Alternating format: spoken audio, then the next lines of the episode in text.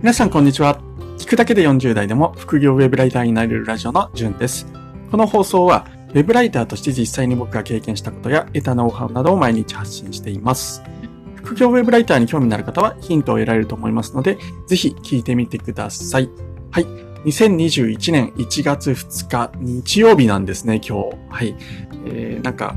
お正月だと曜日感覚がなくなってしまいますけれども、はい、えー、今日も頑張っていきたいというふうに思います。ちょっとお正月っぽい話題で、昨日はですね、えー、目標の立て方なんていう話をしたんですけども、今日はですね、あの、継続についてちょっと話したいというふうに思いました。ので、朝ちょっと台本をちゃちゃっと書いて話していきます。で、タイトルはですね、根性で継続なんて超人しかできないよっていうふうにしたんですけれども、えっ、ー、と、この放送はですね、何か続けようと思ったけど、すぐ挫折しちゃう人、自分には毎日継続なんてできないというふうに思っている人、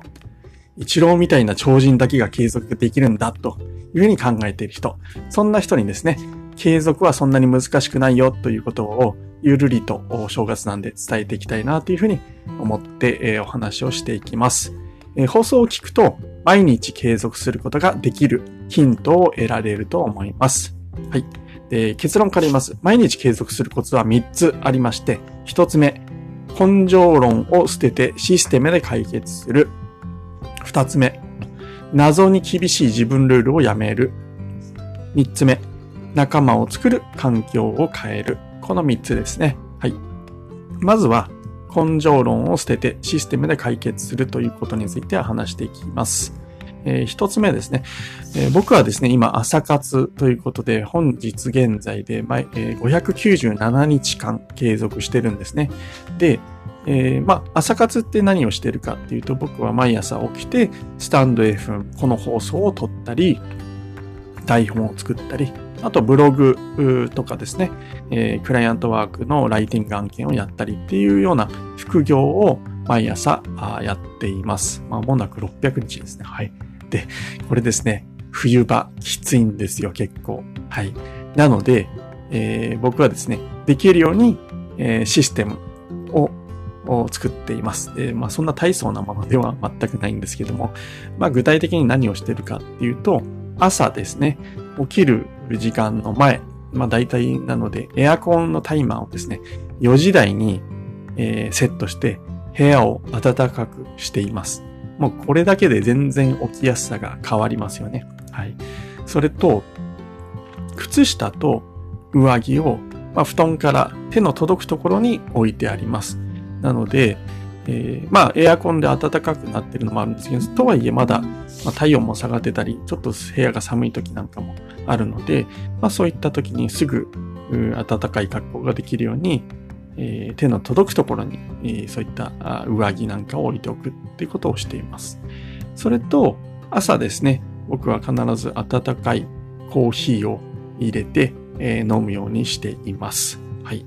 えー、まあ、コーヒー飲むとも勝手にスイッチが入るようになっちゃいましたね。こんだけ継続すると。はい。まあ、そんなことをやったり。あ、あともう一つですね。えっ、ー、と、前日のうちにですね、翌日の朝やることとかですね、え、書くこと。こんなことを決めておきます。そうすると朝起きて、まあ、考えずにいきなりその作業をパッてできるんですよね。まあ、こんな感じで、え、僕は朝活をやっています。なので、この根性で起きてなんかやるんだとかではなくて、もうスムーズにですね、えー、作業を始められるように、えー、システム化するって、まあ、えー、いうような形で、今、具体的な話をさせてもらいました。他のことでも大体こういう感じで、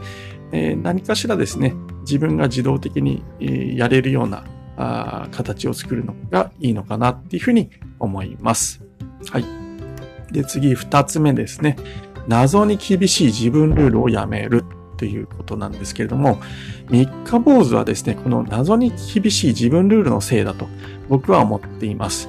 例えば、毎日2時間必ずやるとかですね、ブログを毎日更新するんだとかですね。あとは、毎朝5時に絶対起きるとかですね。まあ、こんなあ厳しいルールなんですけども、これって意味ありますかね？っていう、ちょっと言い方逆に厳しいのかもしれないんですけども、まあ、目的は、僕はですね、目的はコツコツと継続することだというふうに思っています。で、この謎に厳しい自分ルールのせいで、できなかった時に挫折感を味わっちゃうんですよね。俺って本当ダメだなとかですね。私は継続力がないんだとか、やっぱり自分なんて、なんていうふうになってしまうんです。僕もなってました。はい。なので、ルール、この自分ルールは、まあ、緩めでいいというふうに僕は思っています。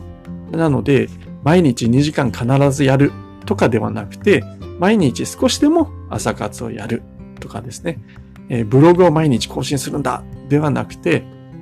ブログを少しでもいいので毎日書く。これ、要は1記事仕上げなくてもいいんですよって話ですね。少しでもう一、一つの見出しだけでもいいですし、ちょっとだけでもブログを毎日必ず書くっていうルールにするとかですね。あとは毎朝5時に絶対起きるではなくて、朝起きられたら5時、起きられなかったら7時でもいいかというふうに、えー、ルールを決めることによって、継続が僕はできるというふうに思いますし、挫折感を味わわずに、えー、やれるコツかなっていうふうに思います。で、あとですね、もう一つ、できたら、あそれをちゃんと継続できたら自分を褒めましょうということですね。一番褒めてあげられる、自分のことを一番褒められるのって自分しかいないんですよね。なので、えー、ぜひ褒めるのがいいかなと思います。褒められると人ってやる気出るじゃないですか。あれって、あの、嘘だと思ってやってもらいたいんですけど、自分で自分のことを褒めても効果があるんです。はい。ちょっと笑っちゃうかもしれないんですけど、本当です。俺って頑張ってるぜとかですね、一年も朝活継続できてる自分ってすごいって自分を褒めるとですね、はい、やる気が不思議と出てくるので、ぜひ、えー、騙されたと思ってやってみてください。はい。最後三つ目ですね。仲間を作る。環境を変えるということなんですけれども、僕は、まあ今言ったですね、えー、継続する方法として、えー、まあ謎に厳しい自分ルールをやめるとか根性論を捨ててシステム化するなんていうことで偉そうに言ってるんですけど、もう一つですね、仲間が僕はいなかったら継続できていたかどうかは正直わかりません。で、朝活、まあ500今96って言いましたっけ ?7 日目かなだと思うんですけども、これ、朝活を始めた初期の頃は、ツイッターですね。ツイッターの朝活仲間がいて、まあ、そのツイートを朝見たりしながら自分を励ましていたりしました。あとはですね、現在は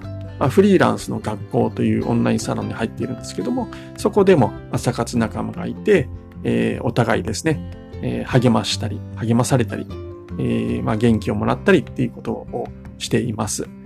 でこの仲間とかを見ていると、まあ、自分も頑張ろうなんていうふうに思えるんですよね。で、これって、例えば、あの、まあ、サラリーマンの方なんか